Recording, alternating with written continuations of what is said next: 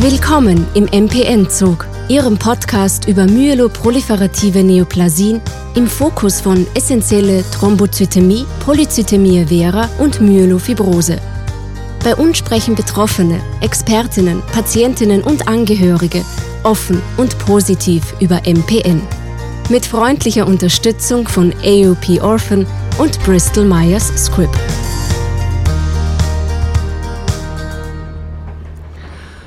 Schönen guten Morgen an alle. Ich heiße Sie herzlich willkommen zu unserem MPN Podcast. Ich bin Peter Löffelhardt. Ich bin ein PV-Patient, äh, 75 Jahre alt und ich bin der Besitzer von der MPN Schweiz und Spanien und deshalb sehr, sehr viel verbunden mit der MPN-Welt. Und ich begrüße dazu Herrn Dr. Thomas Lehmann, Leiter der Hämato-Onkologie des Kantonsspitals St. Gallen. Guten Morgen, Herr Dr. Lehmann. Guten Morgen, Peter Leflart. Es freut mich sehr, dass ich äh, heute diesen ersten MPN-Postcast machen kann, zusammen mit Herrn Dr. Lehmann. Es ist ja für uns Patienten immer sehr, sehr schwierig, genug Informationen zu bekommen. Und wir sind ja doch eine große Familie, wie es in Österreich, der Schweiz, Deutschland oder global gesehen ist.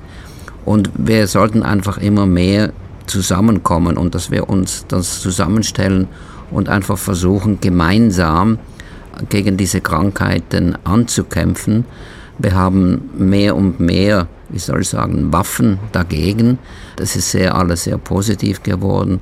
Und ich finde, dass gerade so ein, ein Podcast wo man einfach plaudert mit einem Arzt. Äh, und wir werden es versuchen, vielleicht in Zukunft auch, dass mal ein, ein Patient dabei ist, dass man einfach ganz einfach plaudern darüber, so wie wir das äh, eben zu Hause sitzen. Wir haben einen Kaffee und einen Kuchen dabei oder ein schönes kleines Frühstück dabei. Und dann versuchen wir über diese Krankheiten zu sprechen und dass wir doch eigentlich trotz allem eben sehr, sehr positiv sein können und Hoffnung haben können, und das, im Prinzip ist es einfach so, dass wir, wir sollten die Krankheit kontrollieren und versuchen, dass die Krankheit nicht uns kontrolliert. Und das können wir nur machen, wenn wir eben zusammenarbeiten. Und dieser Podcast, das ist eines von diesen Tools, den wir haben, um zu versuchen, eben einfach mit, dass wir mehr zusammenkommen und einfach ganz in Ruhe zusammen plaudern können. Ich hoffe, dass es Ihnen gefallen wird. Es ist auch für uns etwas Neues. Das Ganze wurde organisiert von Frau Dr. Lena Zagwolko von der MPN Austria. Ich wünsche Ihnen viel Vergnügen und ich hoffe, wie gesagt, dass es Ihnen gefällt. Warum machen wir einen Podcast? Wir haben ja mit der, mit der Pandemie, mit dem äh, Coronavirus äh, sehr gut gelernt, wie wir mit den äh, Videokonferenzen auskommen und wir leben ja praktisch nur noch vor dem Computer. Es ist doch aber bei der MPN so, dass es sehr viele Patienten gibt, die älter sind. Das mittlere Alter, das ist irgendwo heute zwischen 50 und 55. Aber es gibt viele Patienten, die äh, in meinem Alter sind und äh, es gibt auch viele einfach, die, die eben mit Internet und Videokonferenzen nicht gut zurechtkommen. Da haben wir gedacht, dass es doch, das ganze Podcast wird ja momentan ein bisschen äh, mehr und mehr angewendet. Und ich denke, dass für, für, besonders für ältere Leute, aber nicht nur, aber besonders für ältere Leute wäre es doch gut, wenn wir auch so einen Podcast machen können, den man dann per Radio abhören kann oder wo wir auch immer das Ganze dann äh, herausbringen werden. Ja. Das ist eigentlich der Grund, warum wir diesen Podcast machen. Es ist auf alle Fälle der erste Podcast in MPN in, in, äh, auf der deutschsprachigen Europa. Äh, aber ich glaube in ganz Europa, ich habe noch nie einen Podcast gesehen von dem MPN. Ist also ein Anfang äh, zu einem hoffentlich regelmäßigen Anlass, der auch, wie gesagt, für ältere Patienten sehr gut sein werde. Herr Dr. Lehmann, wie gesagt, wir sprechen, Sie sind Spezialist in, in MPN. Ich danke Ihnen vielmals, dass Sie die Zeit gefunden haben, so kurzfristig bei uns dabei zu sein. Und einfach mal schon anzufangen, was heißt eigentlich das MPN? Ich weiß, es ist die Myeloproliferate Neoplasias, aber ich bin ja auch Patient, ich habe auch Polycythemia vera, obwohl schon seit 26 Jahren. Aber das Wort, wenn man das vom Arzt so das erste Mal zu hören bekommt, ist eben doch ein bisschen äh, äh schwer zu verstehen. Können Sie da ein bisschen erklären dabei, bitte? Kann ich gerne versuchen. Es ist tatsächlich so, dass äh, myeloproliferative Neoplasie ein sehr komplexer Begriff ist und man sich äh, nichts darunter vorstellen kann. Ich versuche es in der Sprechstunde so zu erklären, dass das Knochenmark vom Körper normalerweise beim Gesunden sehr fein reguliert werden kann bei dieser Erkrankung aber diese feine Regulierung nicht mehr funktioniert. Das läuft über sogenannte Feedback-Mechanismen, das heißt der Körper misst eine Art, wie viele rote Blutkörperchen, wie viele weiße Blutkörperchen, wie viele Plättchen der Körper hat und wenn er verliert, wie viel das er braucht und dann kann das Knochenmark mehr produzieren. Aber sobald es genug wieder sind, dieses Defizit gedeckt ist, dann kommt sofort das Signal, jetzt wieder auf Normalbetrieb umzustellen.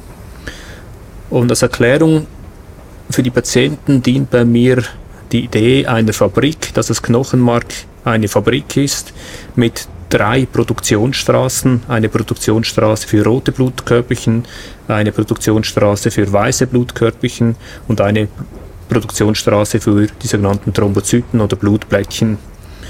Und der Körper kann diese drei Straßen miteinander regulieren, aber auch jede Produktionsstraße einzeln regulieren. Und was bei der Erkrankung passiert ist, dass diese Regulierung nicht mehr funktioniert, sondern diese Produktionsstraßen eine, zwei oder drei auf Hochbetrieb laufen und nicht mehr gestoppt, verlangsamt werden können. Und ob der Körper das braucht oder nicht, diese Produktionsstraßen laufen auf Hochtouren und produzieren rote Blutkörperchen ohne Ende und dadurch steigt dann der Hämatokrit, das Hämoglobin. Wenn die weißen und die Plättchen auch gesteigert sind, dann sprechen wir von einer Polycythemia vera. Wenn nur eine, die Plättchen gesteigert ist, dann sprechen wir von einer essentiellen Thrombozytose und bei der Myelofibrose kommen dann noch Sekundärveränderungen dazu, dass diese Fibrose, diese Bindegewebsveränderungen entstehen im Knochenmark, dass es nicht mehr recht funktionieren kann wenn es in Richtung manifeste Myelofibrose geht.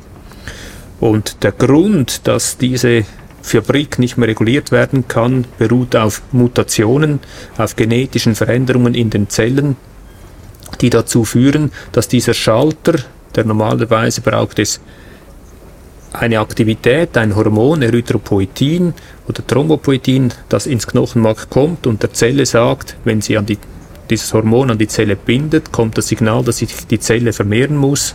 Und wenn das Hormon wieder weggeht vom Rezeptor, dann stellt der Re Mechanismus wieder ab. Man kann sich das wie ein Schalter vorstellen, dass der Schalter gedrückt wird und wenn der eingestellt ist, funktioniert die Vermehrung dieser Zellen, diese Produktion der Zellen. Und wenn jetzt das Hormon weggeht, wird der Schalter das zweite Mal gedrückt und das Licht geht aus, beziehungsweise die Fabrik wird ruhiger gefahren. Und bei diesen Mutationen führt dazu, dass dieser Rezeptor den Mechanismus anstellt, aber dann wie verklemmt und der nicht mehr auf Off drehen kann und somit bleibt diese Maschine oder diese Fabrik angeschaltet. Danke vielmals. Das, ich glaube, das war sehr bildlich äh, dargestellt. Es ist also so, dass wir, wir haben praktisch drei Krankheiten im MPN. Wie Sie gesagt haben, das ist die Polycythemie, die, die Thrombozytämie und die Myelofibrosis. Kann man das, kann man da eben erklären, was passiert in meinem Körper, wenn ich zum Beispiel äh, PV habe oder dann, wenn Sie es auch dann weiterleiten könnten an die anderen zwei Krankheiten? Mhm. Wie gesagt, die Fabrik ist angeschaltet, die produziert ohne Unterlass und das führt dazu, dass Knochenmark ja eigentlich gesund ist. Das heißt, es produziert brauchbare, gute Zellen, die vollständig ausreifen. Wir haben ja auch andere Erkrankungen wie Leukämien, wo das Knochenmark auch zu viele Zellen produziert. Der Unterschied ist, dass bei Leukämien die Zellen nicht mehr richtig von jungen Zellen zu älteren, brauchbaren Zellen ausreifen kann. Und bei der myeloproliferativen Neoplasie ist das Knochenmark jedoch intakt und die Zellen können vollständig ausreifen. Das heißt, ins Blut kommen eigentlich gesunde, brauchbare, funktionstüchtige Zellen, aber einfach zu viel. Das führt dann dazu, dass das Verhältnis zwischen Flüssigkeit im Blut und Zellanteil gestört wird. Normalerweise haben wir so 45 bis 53 Prozent Zellen im Blut und der Rest ist Flüssigkeit. Und bei der Polycythemia vera typischerweise, wo alle drei Zellen vermehrt sind und vor allem die roten Blutkörperchen vermehrt sind, ist der Anteil an Zellen, der kann auf 60, 65 Prozent steigen und das führt dazu, dass die Fließeigenschaft des Blutes verändert ist, weil einfach zu wenig Flüssigkeit drin ist. Das heißt, es wird dicker, zähflüssiger und es zirkuliert vor allem nicht mehr so gut durch die kleinen Arterien, durch die Kapillaren und das kann zu Mikrozirkulationsstörungen führen. Ähnlich auch bei der essentiellen Thrombozytose. Dort habe ich nicht so einen hohen Hämatokrit, aber die sehr hohen Blutblättchen, die ja dafür, sind, dafür da sind, dass die Gerinnung aktiviert wird. Wenn die zu hoch sind, kann das auch zu so Fließstörungen führen und auch viel rascher zu Thrombosen, weil das Blut nicht mehr richtig fließt.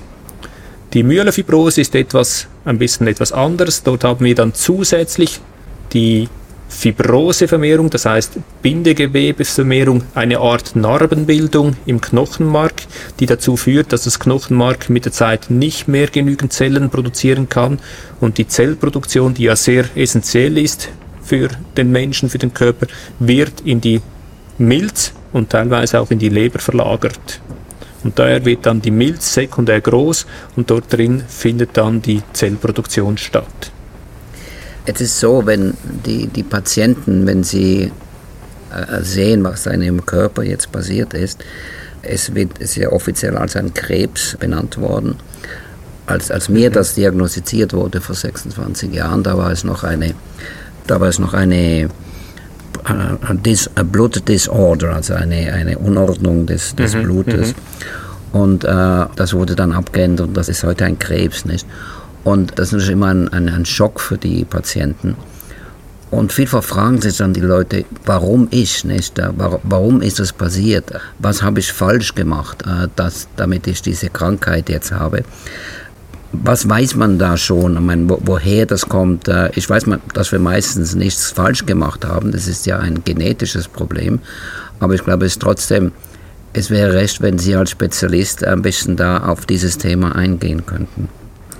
Dafür vielleicht nochmals kurz zum Wechsel von, wir haben das früher als myeloproliferatives Syndrom bezeichnet.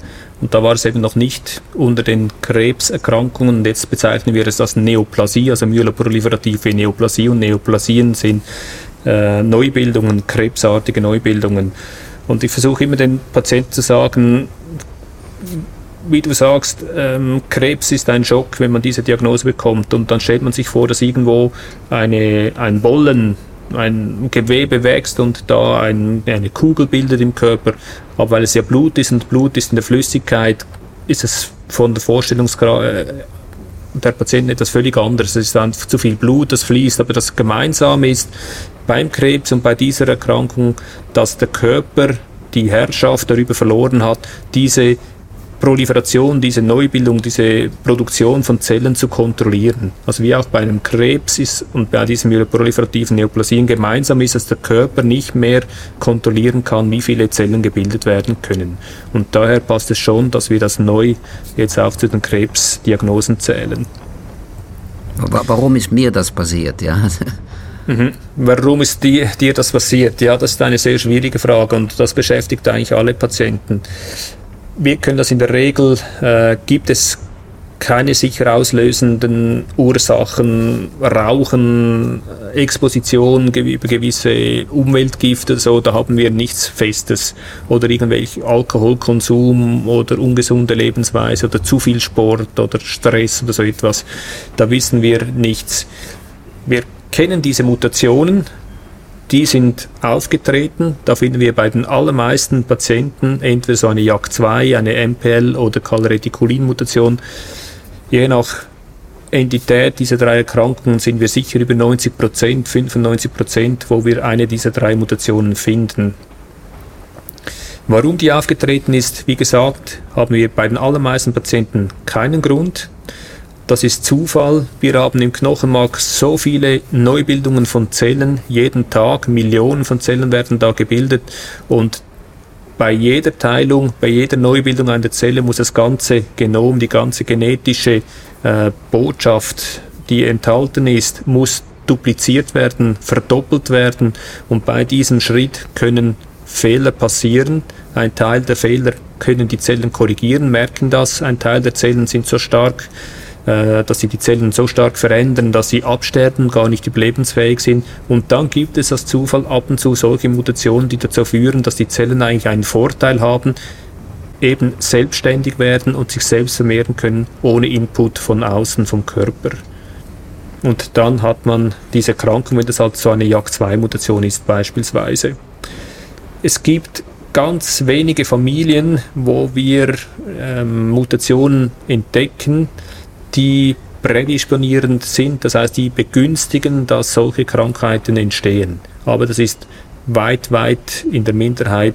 Die allermeisten Patienten haben eine sogenannte spontane neue Mutation im Verlauf ihres Lebens erhalten, sozusagen. Ja, es, als wir vor also schon vielen Jahren her, hat man ja geglaubt, dass JAK2 eigentlich der Ursprung der Krankheit wäre. Ist ja heute aber klar, dass das JAK2, also die Mutation, nur ein, praktisch ein Katalysator ist, aber nicht der Ursprung mhm. der Krankheit ist. Stimmt das? Ja, genau. Es gibt diese, wie ich gesagt, diese prädisponierenden Mutationen, Veränderungen, die da sind. Und dann kommt die JAK2-Mutation dazu, die dann die Krankheit auslösen, ja. Oder halt eine Calreticulin-Mutation. Genau, ja, ja, ja. Es ist ja äh, im letzten Ash wurde da ein, ein Vortrag gehalten von einer Ärztin aus England, die ja gesagt hat, dass sie da also da Rechnungen gemacht haben, wo sie beweisen konnten, dass ein 35-jähriger Patient das MPN bereits mit sechs Jahren hatte und sie praktisch zum Schluss gekommen ist, dass äh, diese Krankheit wahrscheinlich bereits vom, im Uterus der Mutter praktisch übergeben wurde. Nicht? Das ist, äh, ist, äh, ist alles eine Theorie. Wenn ich das zum Beispiel auf mich mhm. beziehe, meine Mutter, die starb, als ich noch drei Jahre alt war, starb sie an Krebs. Äh, sie hatte also den Krebs bereits in dem Körper. Meine Schwester ist an Krebs gestorben, mein Bruder ist an Krebs gestorben, Tanten und so weiter sind auch an, an Krebs gestorben. Es bringt schon im Prinzip die, die Idee dann sehr schnell nahe, dass eventuell, wie gesagt, diese Krankheit oder die Prädisposition zur Krankheit doch schon praktisch von der Geburt schon dabei sein kann. Ich weiß, es ist alles äh, viel Theorie, aber irgendetwas Logisches könnte es ja doch dabei haben. Also ich würde, wenn ich jetzt das von deiner Familie höre, würde ich sagen, es gibt sicher eine Prädisposition in deiner Familie für Krebserkrankungen. Das heißt, was man sprechen wir davon, von sowas. Ähm, wenn sich eine Zelle teilt, gibt es eben diese Kopiefehler des Genoms.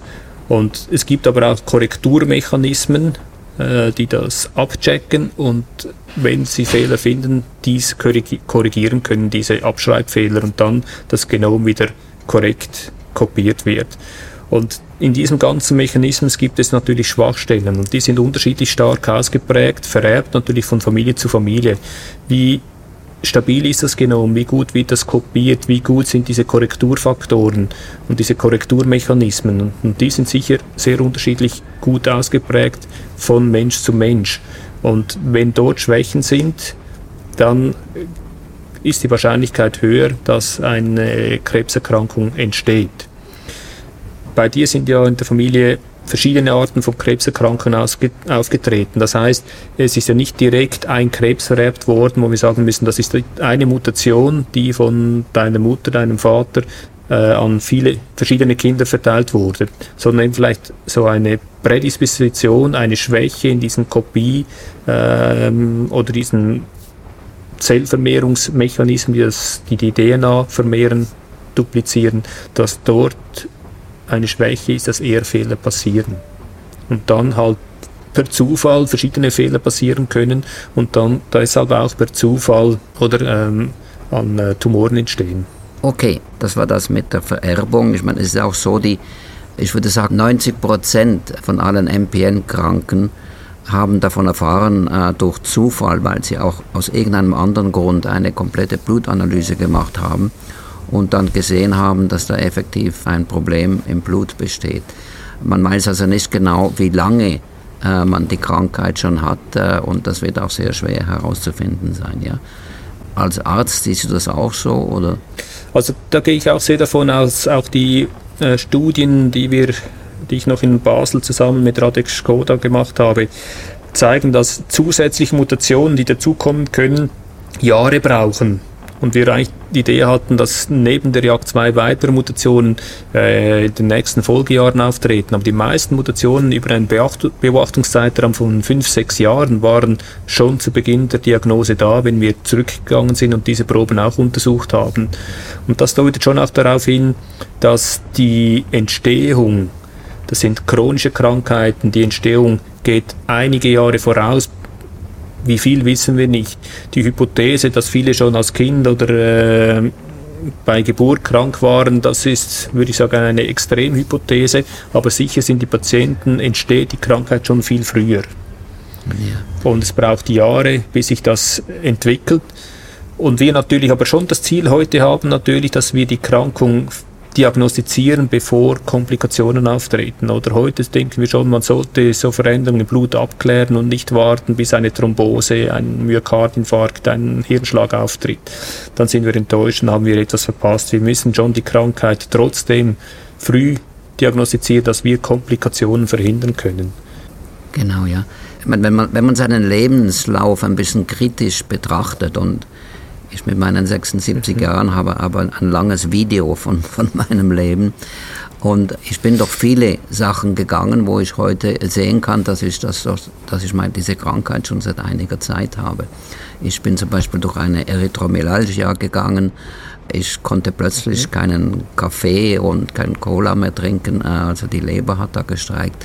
Es gab auch sonst andere kleine Anzeichen, wo man dann erst nachher, später gesehen hat, äh, das waren Anzeichen, dass ich es entweder schon habe oder dass ich es haben werde. Nicht? Und vielleicht da, da müsste man daran arbeiten, aber das ist eben sehr, sehr schwer, wenn man, wenn man gesund ist und voll im, im Berufsleben ist und da voll aktiv ist, dann, dann hört man auf solche Sachen einfach gar nicht. Ja, das ist äh, schon so. Und das ist einerseits das Gute, dass sich einige Patienten noch sehr gesund fühlen. Wir kommen dann, dass sie doch eine schwerwiegende Erkrankung haben, die sie noch kränker machen kann, die gefährlich ist für äh, Komplikationen und dass wir jetzt das anschauen müssen behandeln müssen, obwohl sich die Patienten eigentlich relativ gesund fühlen. Und wir ja erst im Labor sehen, es ist auf dem Papier sind die Werte verändert und die Patienten spüren das noch nicht. Das ist äh, schon häufig der Fall. Äh, und trotzdem sind wir froh, wenn wir es zu diesem Zeitpunkt diagnostizieren können, Zeit haben zu besprechen und dann auch die Therapie einzuleiten, damit eben schwerwiegende Komplikationen vermieden werden können. Ähm, bei mir wurde es vor 26 äh, Jahren diagnostiziert. Mein Hämatologe hat mir damals gesagt, Peter, du hast das und das und du hast noch fünf Jahre zu leben. Ich war damals 50. Äh, und ich habe nur gelacht. Ne? Ich habe gesagt, nee, also du, äh, so schnell wird es nicht gehen. Also ich bin in 15 Jahren immer noch da. Und jetzt sind es mehr geworden. Was ich damit ansagen will, ist, dass ja, es hat sich ja unwahrscheinlich viel geändert in, in diesen Jahren. Als man mir das diagnostiziert hat, kannte, kannte man ja den JAK 2 noch nicht mal. Also da war, glaube ich, erst in 2005 mhm. wurde der bekannt. Aber in, es, es gibt ja eine, eine rasante Entwicklung eigentlich in den MPN in der MPN-Behandlung. Ja, das ist äh, zum Glück so. Ich würde sagen, die Entdeckung dieser JAK2-Mutation, wie du sagst, 2005, hat natürlich zu viel Forschungsaktivität geführt. Endlich hatte man einen Ansatzpunkt, wo man sah, wo die Signalwege in der Zelle verändert sind und wo man eingreifen, äh, verändern, versuchen zu kann und das Ganze wieder in die Norm bringen kann oder hemmen kann, dass diese Proliferation, diese Zellproduktion nicht mehr so übermäßig ist. Und das auf einem Weg, der gezielt ist und nicht wie früher, das einzige Mittel waren Chemotherapien, wo man einfach das ganze Knochenmark ähm, in der Aktivität reduzieren konnte. Und von da weg ist plötzlich viel gelaufen, auch von der Industrie, von der Pharmazie wurde sehr viel Geld investiert, äh, diese Forschung angekurbelt und glücklicherweise auch Resultate erzielt, dass wir jetzt äh, JAK2-Inhibitoren haben, die wir einsetzen können, dass mit Interferon gearbeitet wurde, wo man lange nicht so ganz verstand, was da passiert. Und äh, diese Medikamente jetzt auf dem Markt sind und mittlerweile auch nicht nur Ruxolitinib, sondern auch Nachfolger von Ruxolitinib zur Verfügung stehen, wo wir ein breiteres äh, Spektrum an Therapiemöglichkeiten haben. Und diese haben ganz klar zu einer deutlich besseren, äh, insbesondere Lebensqualität der Patienten geführt. Ich finde, es sind sehr, sehr positive Nachrichten, äh, die wir in den letzten Jahren bekommen haben. Und es ist eben doch wichtig, weil ich, ich spreche ja sehr viel mit Patienten und das sind meistens einstündige Unterhaltungen, also Gespräche, die wir da führen. Und meistens muss man die Leute richtig aufpäppeln. Also die, viele Leute haben einfach auch psychologisch äh, viele Probleme, besonders die MF-Patienten. Aber äh, es ist doch wirklich so, dass man äh, wirklich sehr, sehr positiv sein kann heutzutage in der Behandlung von allen drei Krankheiten. Dass die, dass eben die Patienten viel positiver ihre Situation ansehen können. Das denke ich schon was der Schritt des Patienten, was es braucht, ist eine gewisse Akzeptanz, dass ich die Krankheit habe, dass es keine Krankheit ist, die ich sechs Monate behandle und dann bin ich geheilt. Ich sage immer, es muss, der Schritt muss gemacht werden, dass ich akzeptiere, dass diese Krankheit mich jetzt den Rest des Lebens begleitet, so ein bisschen wie in meinem Rucksack dabei ist. Aber ich sollte mich an diesen Rucksack gewöhnen, dass ich mit dem unterwegs bin. Und dieser Rucksack sollte mich mit der Zeit nicht mehr zu fest von meinem normalen Leben abhalten. Und dass ich mit diesem Rucksack eine neue Normalität finde. Vielleicht kann ich nicht mehr ganz, ganz alles machen, aber dieser Rucksack sollte mich, wenn es irgendwie geht, mit den neuen Therapien möglichst lange, möglichst wenig einschränken. Und dieses Ziel können wir schon häufig erreichen mit der Therapie, aber es braucht auch eine gewisse Bereitschaft, eine gewisse Arbeit des Patienten, dass er daran arbeitet, dass es jetzt ihn begleitet, aber ihn nicht mehr täglich stört. Bei mir ist es nicht ein Rucksack, bei mir ist es äh, mein Schatten. Der Rucksack kann mit der ja. Zeit ein bisschen schwer werden und der ist einfach da. Ich kann ihn nicht wegbringen, aber er tut mir auch nicht weh. Und ich habe ihn jetzt als Freund akzeptiert und wir leben zusammen. Und ich weiß ganz genau, dass ich diesen Schatten eben immer bei mir haben werde. ich möchte noch etwas äh, hier besprechen mit Ihnen und zwar man hat immer gesagt, dass das eine Krankheit wäre, die mit Anfang mit einem Alter von ungefähr 65. In der Zwischenzeit ist das äh, auf 55 gesunken. Und wir sind ja äh, die Webseite unserer Patientenunterstützungsvereine sind eigentlich heutzutage zweite Wahl. Die Social Media, also Facebook, Instagram und so weiter, haben da die Funktionen übernommen und es gibt da unwahrscheinlich große Bewegungen in den privaten Facebook-Gruppen für alle Krankheiten, aber hauptsächlich auch für Myelofibrosis, äh, die wir vielleicht in einem folgenden Gespräch, dann in einem folgenden Podcast man, äh, näher besprechen werden. Es ist aber so, man kann ganz klar sehen, dass wir ständig mehr und mehr jüngere Patienten haben. Und ich habe jetzt letzten Monat, haben wir hier in Spanien, haben wir äh, zwei junge MF-Patienten reinbekommen, die sind 19 Jahre alt also, oder fast 20 Jahre alt. Und das zeigt einfach, äh, dass wir mehr und mehr einfach da uns herum diskutieren müssen mit den Fällen von diesen jungen Patienten. Es hat sicher nichts damit zu tun, dass die Krankheit sich irgendwie geändert hat und jetzt mehr junge Leute angreift. Es hängt eher mit den analytischen Fortschritten, die gemacht worden sind und auch, dass eben viele Hausärzte mehr wissen über MPN und einen eventuellen MPN-Patienten schon vorher an den Spezialisten schicken. Aber wie gesagt, äh, erstmal können Sie das äh, bestätigen und zweitens, die Frage ist, wie mache ich das mit einem jungen Patienten? Wie gesagt, der hat Myelofibrosis. Äh, wenn jemand hat, der 70 Jahre alt, 65 Jahre alt ist, dann hat er vielleicht noch 10, 15 Jahre vor sich. Aber eine junge Frau mit 20, die hat ja 60 Jahre noch vor sich oder mehr. Die möchte eine Familie machen, die möchte schwanger werden, Kinder bekommen und so weiter. Das gibt ja ganz, ganz andere, neue Probleme, die da gestellt werden. Und es sind Punkte, die, die ja auch Sie als Arzt wahrscheinlich sehr beschäftigen, denn Sie werden ja wahrscheinlich auch in Ihrer Praxis mehr und mehr mit jungen Patienten konfrontiert werden. Ja, das ist, äh, das ist so. Ich denke, wie gesagt, kann ich auch unterstützen, dass es nicht daher kommt, dass diese Krankheit mehr oder früher auftritt, bei jünger auftritt, sondern dass wir unsere diagnostischen Möglichkeiten verbessert haben. Häufig blieb es früher ein bisschen im Dunkeln, so die präfibrotische Myelofibrose haben wir noch gar nicht gekannt als Diagnose und dann hatten wir leichte Blutfilterveränderungen, hatten leichte Knochenmassveränderungen. Das war einfach nicht klar diagnostisch und hat man das Verlaufsbeobachten. Und heute mit den genetischen Möglichkeiten, wo wir sagen können, wenn zu diesen Veränderungen auch noch eine JAK2, eine Calreticulin-Mutation, eine MPL-Mutation dazukommt, dann wissen wir, es ist klonal und es ist eine myeloproliferative Neoplasie und können das auch benennen und kommen so auch sicher früher zu einer Diagnose.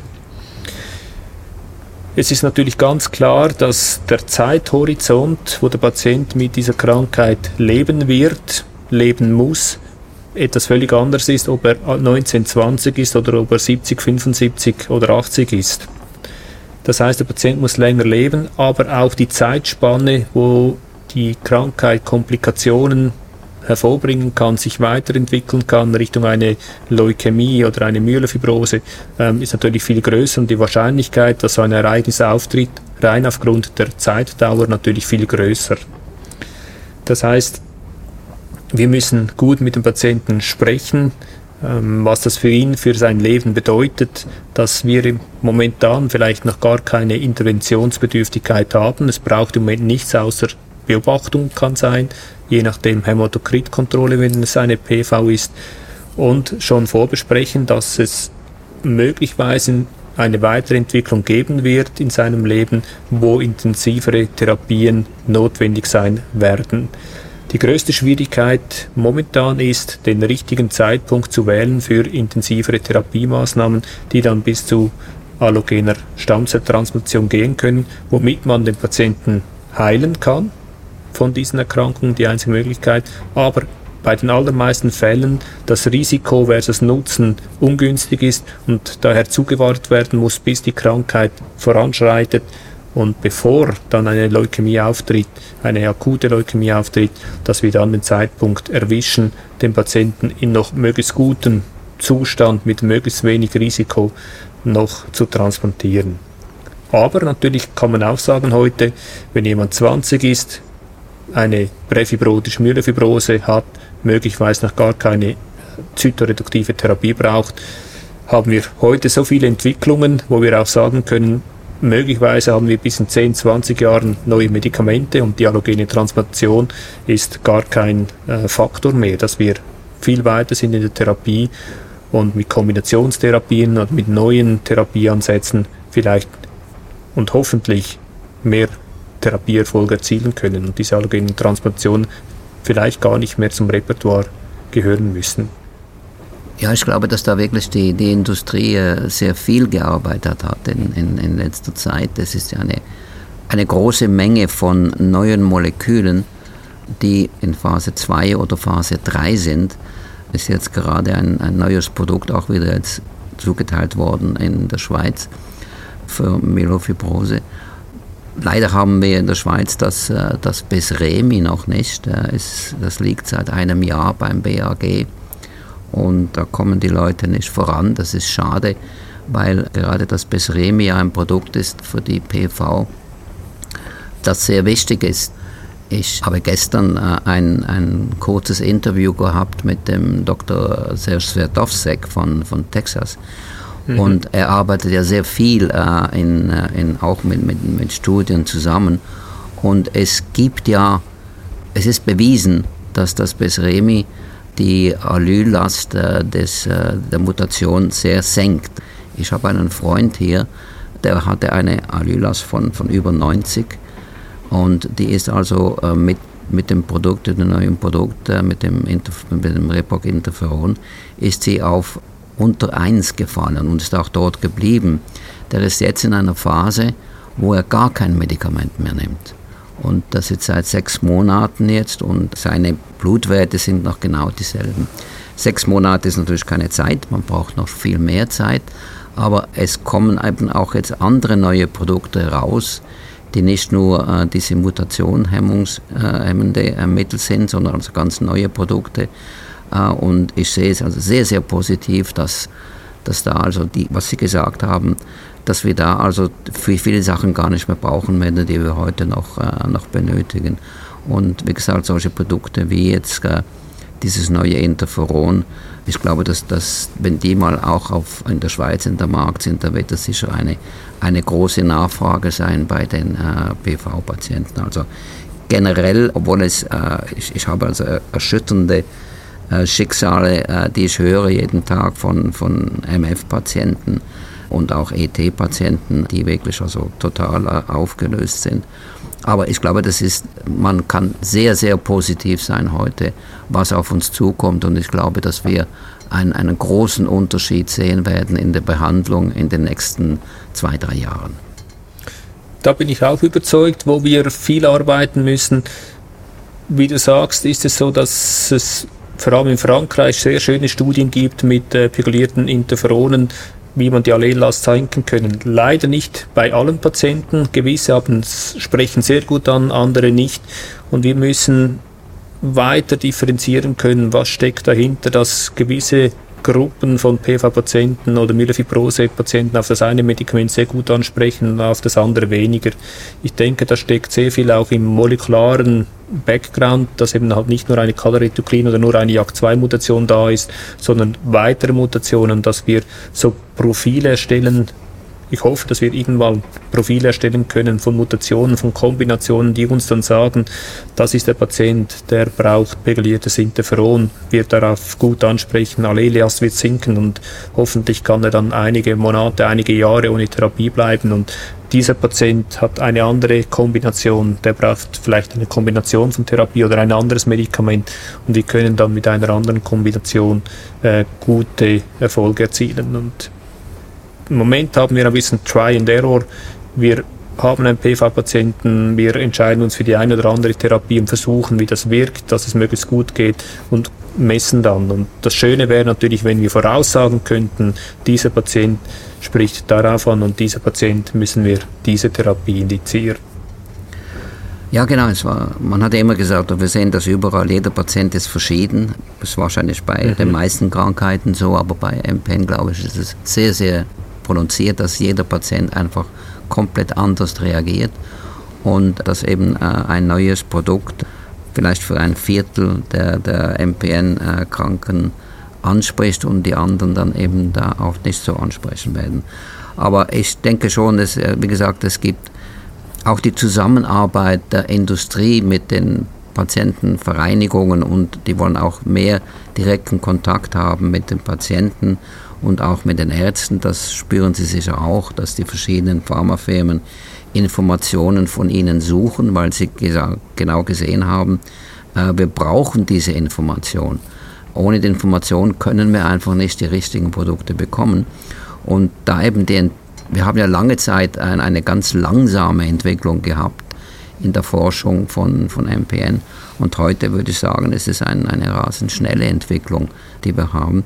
Und dazu ist einfach wichtig, dass die alle, alle also ich sage immer die drei Ps, also Farmers, uh, Patients and Physicians, dass wir da einfach ganz eng zusammenarbeiten müssen, um das Maximum aus den Informationen herauszuholen, die wir bereits haben.